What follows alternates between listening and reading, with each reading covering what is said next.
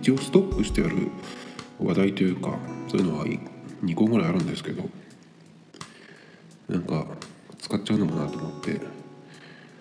このポッドキャストを毎日一応ね更新しようっていう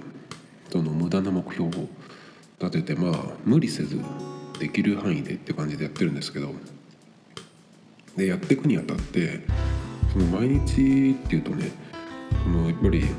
ネタをどうするっていうとこが一番あの大事なんですけど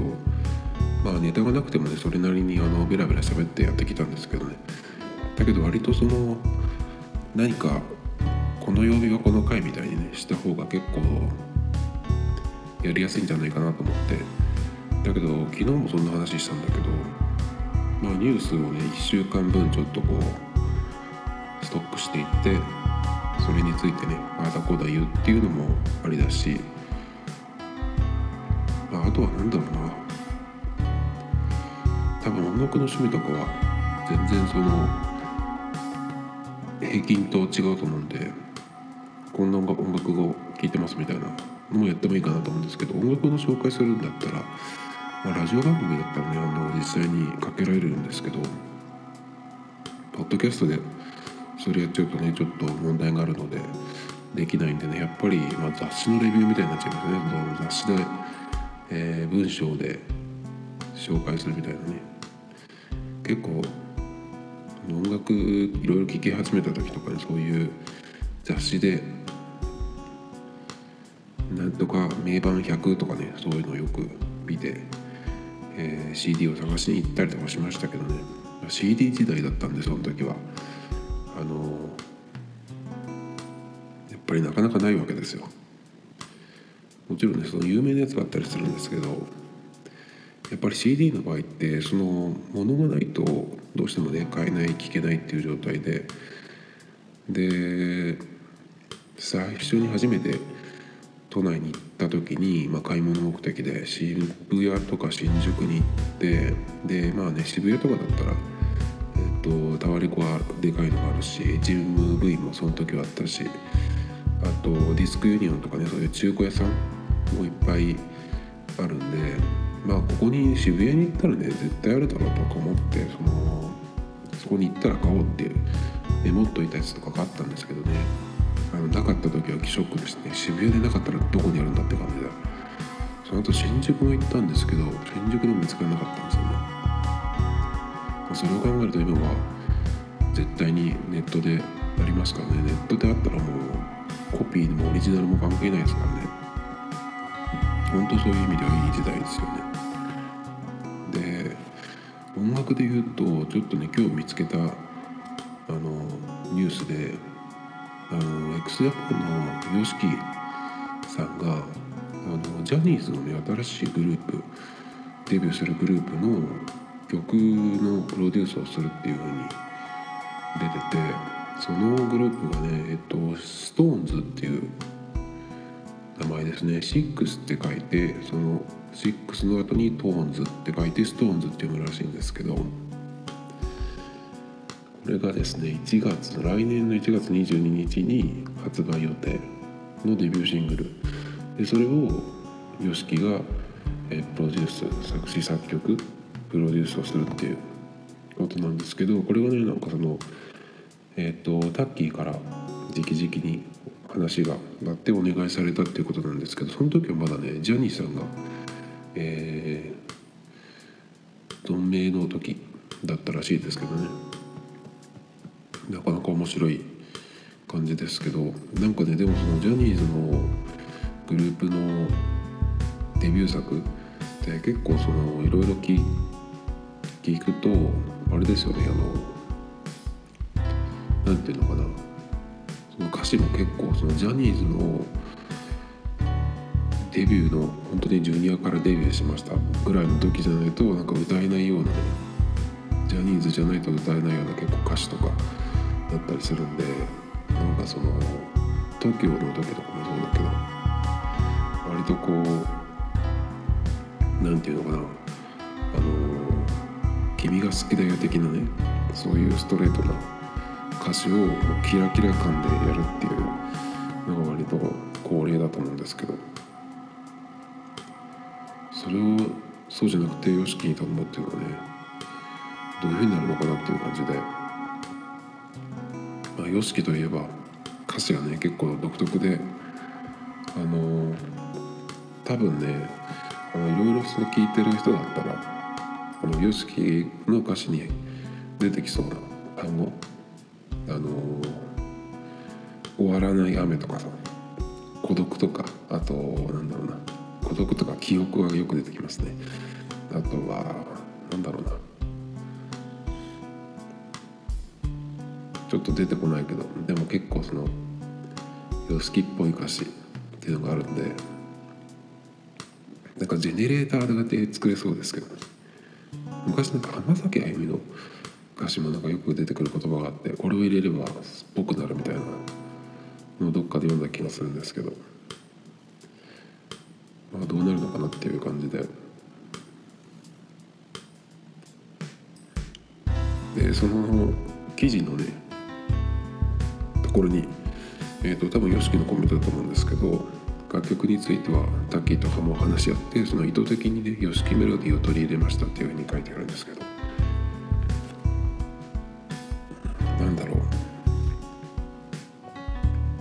う YOSHIKI メロディーってなんとなく分かるような気もするし結構この間のねえっ、ー、と去年かあのハイドをボーカルにフィーチャーした「進撃の巨人」の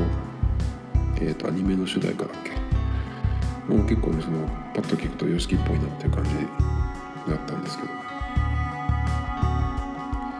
YOSHIKI っぽいメロディーメロディーじゃないんだけどよくイントロでねあの楽譜見ながらちょっとこう弾いてるとよく出てくるのがのコードで刺す方からねその戻るっていう動きをねよくやるんですよね。エンドレスレインとかフォーエバーラブとかねよくそのえー、エンディングエンディングじゃないそうイントロの最後のところとかによく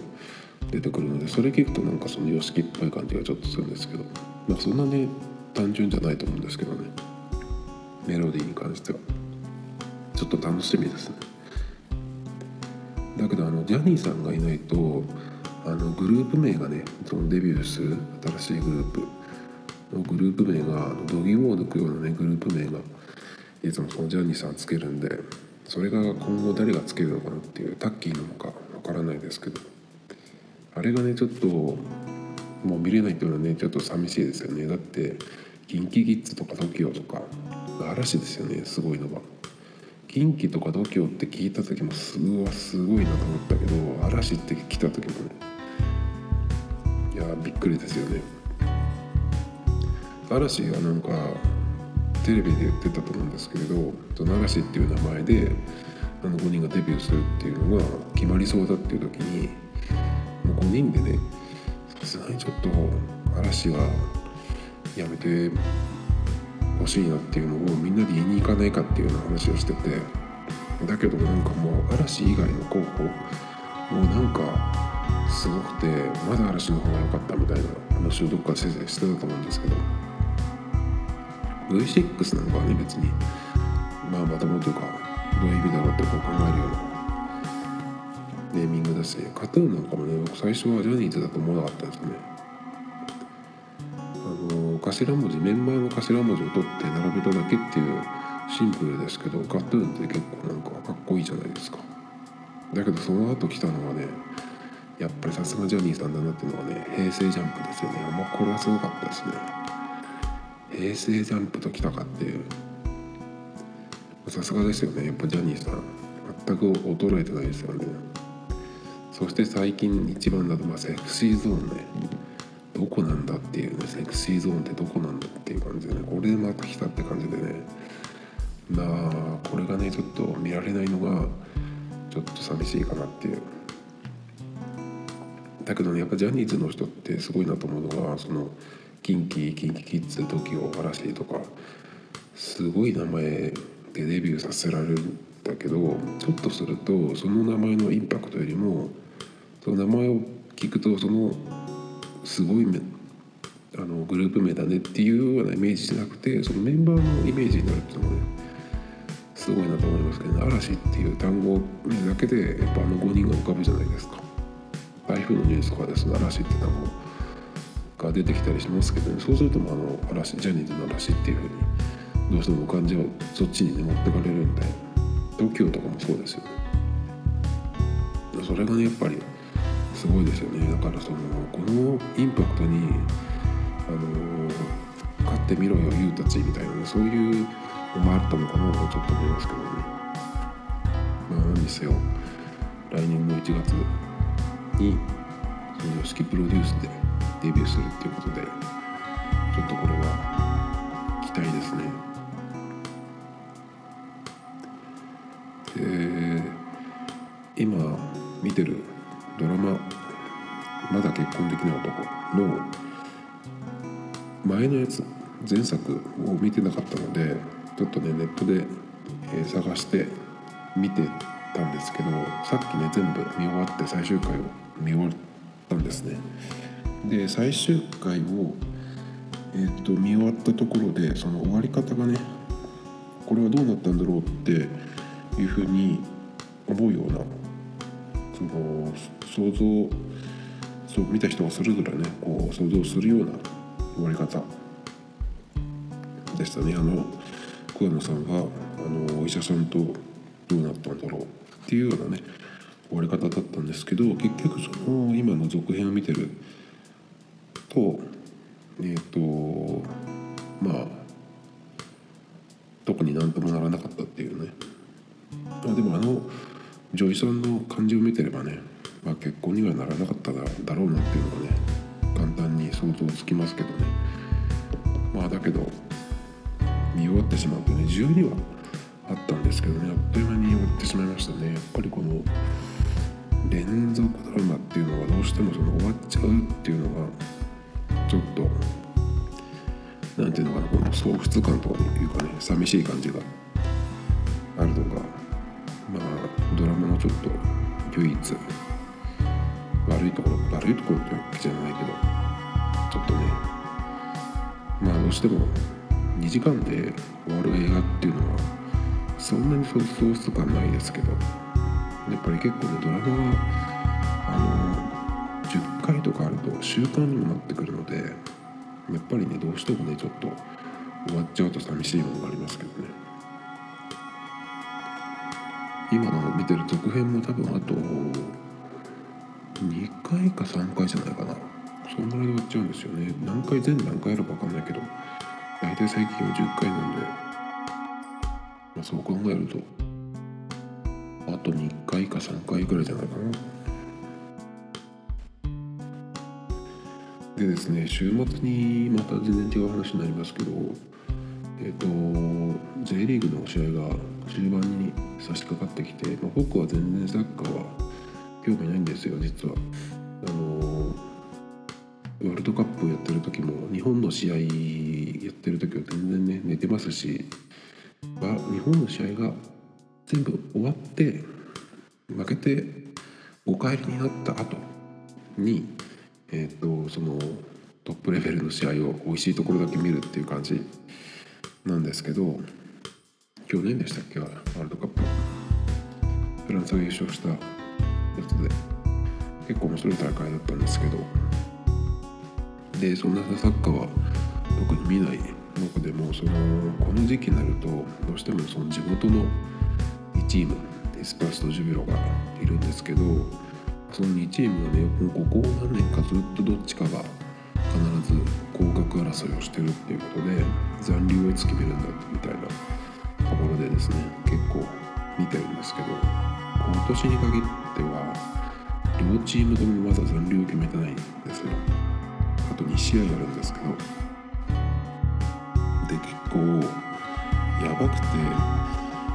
え J リーグのチームで降格になるのは下3チームでそのうち、えー最下位とその上下2チームは自動的に J2 の上がってくるチームと入れ替え。で下から3番目のチーム。これがですねえっと J2 の3位から6位だったかな。そのチームでプレーオフやってそこで勝ち上がってきたチームと一発勝負して勝った方が来年 J1 でプレーできるっていう入れ替え戦になるんですね。でえーと、まずエスパルスは今下から4番目なのでまだその自動降格とか入れ替え戦に、えー、なるっていうポジションじゃないんですけどまだ決まってないんで多分あと1回とか勝てばいいと思うんですけどなかなかねちょっと、えー、まだ安心はできないんですけどまあ多分大丈夫だろうっていう感じですね。問題はでもジュジュビロが今最下位で結構今年はぶっちぎりで最下位をずっと独走してきてたんですけど今ですね残り2試合で、えー、その大東の3チームですね、えー、まず湘南が一番上に行って勝ち点32その下が松本が勝ち点30でその下最下位で岩田が28なんですがこれがですね、えー、あと3試合あるので、まあ、最大で勝ち点6積み上げられるんですけどこの湘南と松本岩田の上にいる2チームですね。これが最終節に直接対決するんですね。なのでまあそこでどちらかが勝ち点0かもしくは引き分けたら勝ち点1ずつになるんですね。なので、まあ、一応えー、ジュビロ岩田にとっては次勝てばですけど次勝って最終節を迎えればまだ、えー、チャンスはある。あじゃないか。もうだけど湘南が次勝ってしまったらもうその時点で松本と、えー、ジュビロは湘南を越せないんで自動降格決定か。なんでかなりねきついんですけど湘南の次の相手は広島結構強いです。そして松本の相手はガンバ大阪ここも強いです。岩手の相手は名古屋なんですけど名古屋はね最近はあんまりよろしくないような感じなんででもねそうは言ってもまあ今のジュビロに負けるような相手ってなかなかいないと思うんででも最後の最後のそのね結構底力みたいなのその最下位の崖っぷちの意地みたいなのを出してくるともしかしたらありえるんでもし、えー、湘南と松本が揃ってね負けてジュビロだけが勝った場合これは結構チャンスになるんですよ。ジュビロは、え、まず次の試合を絶対勝たなきゃいけないだけど、まあ、湘南が勝ってしまったら加藤がジュビロが加藤が負けようが、まあ、そこでね、えー、合格は決まるんですけど、まあ、ジュビロが勝って湘南と松本が両方負けた場合ですねこれがね、えー、チャンスになるわけですよ。まあ、ジュビロは全部勝たなきゃいけないんですけどその後は湘南と松本の直接対決でき分けになってくれればね、えー、自動降格は免れて入れ替え戦の結果次第っていう感じになるのでどうですかね。結構最終節とか最後らへんっていうのはあのー、順位とか分かんなかったりするんで関係なく勝敗が決まったりするんでまだ分からないですけどね。まあでもこんだけ、えー最下位でずっといるとなかなか厳しいですけどね。で J2 の方でもう試合が終わって全部リーグ戦が終わってですね昇格する自動昇格するチームがもう決まってるんですけどそれは柏レイソルと横浜 FC で横浜 FC は数がいるので数がね十何年ぶりに J1 に復帰するっていうのがニュースになってたので結構この横浜 FC の、えー、J1 昇格は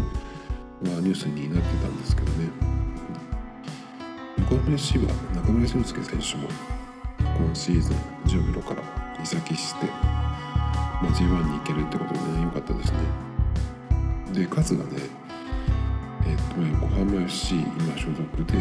J1 に来年から復帰するって言ってるんだけど数自体の契約がどうなってるかっていうのをちょっとさっき見てみたんですけど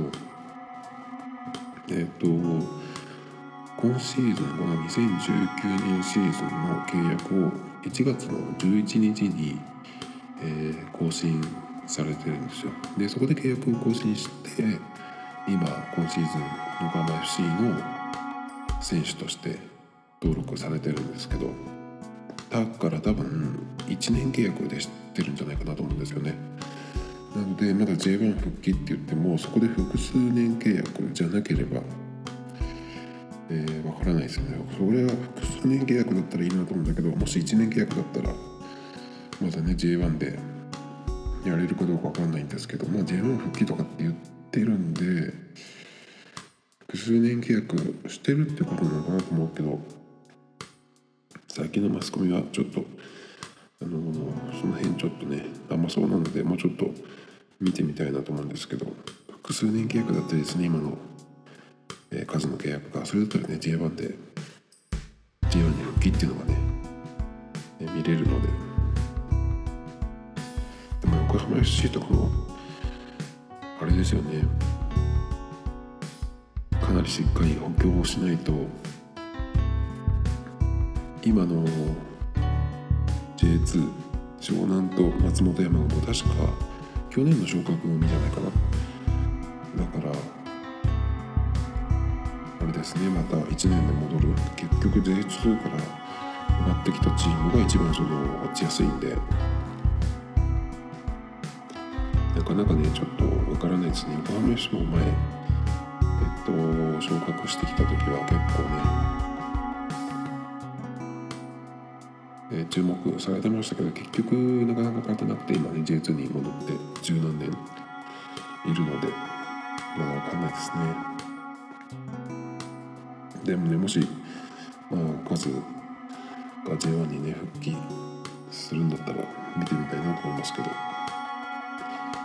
それでですねあと同じサッカーつながりで自分の方の自分の方のって別に僕は何もしてないですけど、まあ、ウィニングイレブンアプリをやってまして相変わらず。で今日月曜日はクラブセレクションという、えー、ガチャが来るんですけど。これがですねまあ渋くてえっ、ー、とこう今日のやつは、バイエルミュンヘンとレバークーゼンどっちもドイツのブンデスリーガのトップレベルの自分ですね。これでですね、まあ、僕が出たのはレバンドフスキっていうセンターフォワードの選手が2体これは普通ね、えー、とこのガチャだったら一番いいやつなんですけどこのレバンドフスキは2週間前か1週間前2週間前かな。ちょっと前の別のガチャで出してるので、えー、ダブリですね。それがだから 2, 2個今回ダブって3体出たことになるので全然あの嬉しいガチャではなかったんですね。でもう1個が、えー、キミヒっていうこれが右サイドバックの選手。でこれは速攻でレベルを上げましたけど結構この選手ぐらいかな今回良かったのは。キミヒの前に、えーと、右サイドバックの選手前なんだっけな出たんですけどエシミランの選手だったかな。それが守備的なサイドバックの結構能力の高い選手で今回のキミヒっていうのは中盤もできる割と攻撃的な選手なのでこれでまあ右サイドバックが育ったっていう感じで良かったんですけどもう一個のえっ、ー、とレバークーゼンのガチャこれがですね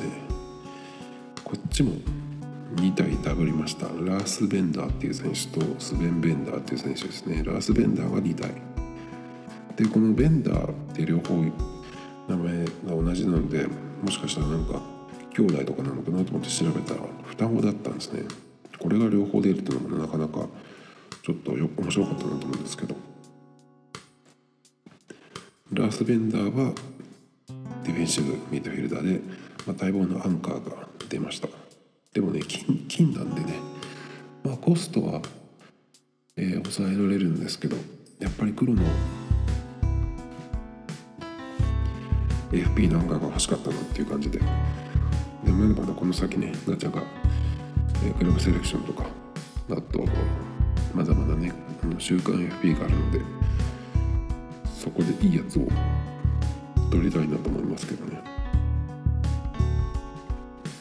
で毎週そのツアーをやってるんですけど今週はえっ、と監督を毎週変えてるんですけど今週結構ね使ってる監督が守備的な監督でリトリート引いて守る選手監督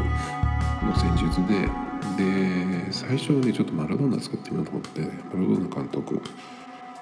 にしたんですけどマラドーナ監督のフォーメーションが451っていうフォーメーションだったんですね。で並び順で言うと4人2人3人1人4231っていう並びなんですけど中盤が、えー、1人ディフェンシブミッドフィルダーで残りの4人がセントラルミッドフィルダー CMF なんですよ。でこれを使うとどうなるかっていうとすごい極端な守り方でセンターフォワード1人を残して全員がほとんど引いてくるっていうような動きになるんですね。これってだからアルゼンチンの監督が言ってた時のマラドーナ監督の、えーと、フォーメーションだと思うので戦い方。でこれってあれなんですよね。センターフォワードにメッシを置いてメッシは守れないからディフェンスしないからあと10人プラスキーパーで引いて守ってカウンターっていうやつだと思うんですね。で普通4231っていうフォーメーションだとそんなにその極端に引いて守るってわけじゃないんだけどマラドーナ監督のフォーメーションの場合だとかなりあのドン引きディフェンスになるので結構ね上がりが遅いだから本当にセンターフォワードで、まあ、メッシぐらいのいい選手がいてでもメッシだと結構きついかな本当にだから一人でぶっちぎって、え、一人でねえっとシュートまで行ってくるようなそのぐらいのスーパースターじゃないとちょっと厳しいですねこのフォーメーションは。なのでちょっとねマラドーナは置いといてそれだったら5バックの監督がいたのでそれで試してみようと思ってえっと5311っていう名前忘れちゃいましたけどそのフォーメーションでやってましてそれだとね5人の前に3人並んでその前にトップ下が1人でセンターフォワードっていう感じなんですけどあのディフェンス守備になるとそのフォーメーションどうなるかっていうと2枚のブロックを引く感じになるんですね。5人の前に3人のミッドフィールダーがいるんですけどその3人のところにトップ下の選手も入ってだから下がってくるので4人で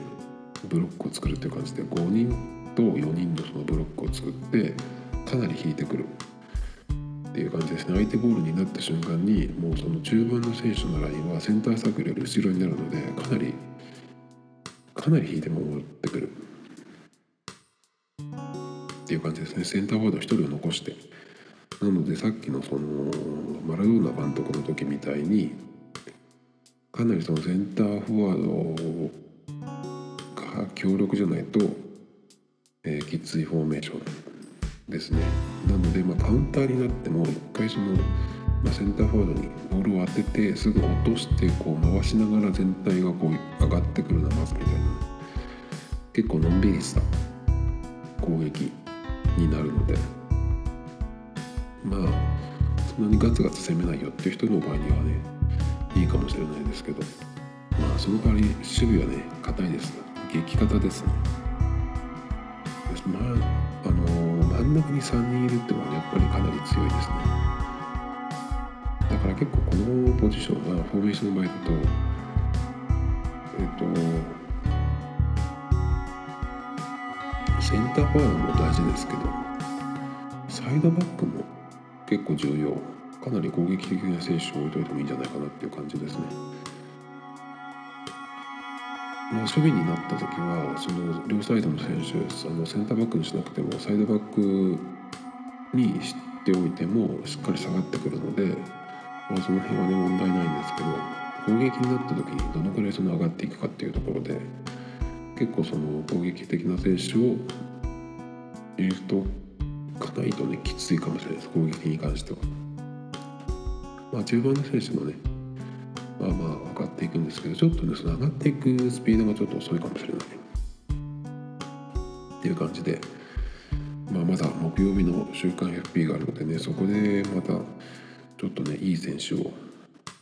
久々に、えー、トップレベルの選手が欲しいなと思いますね。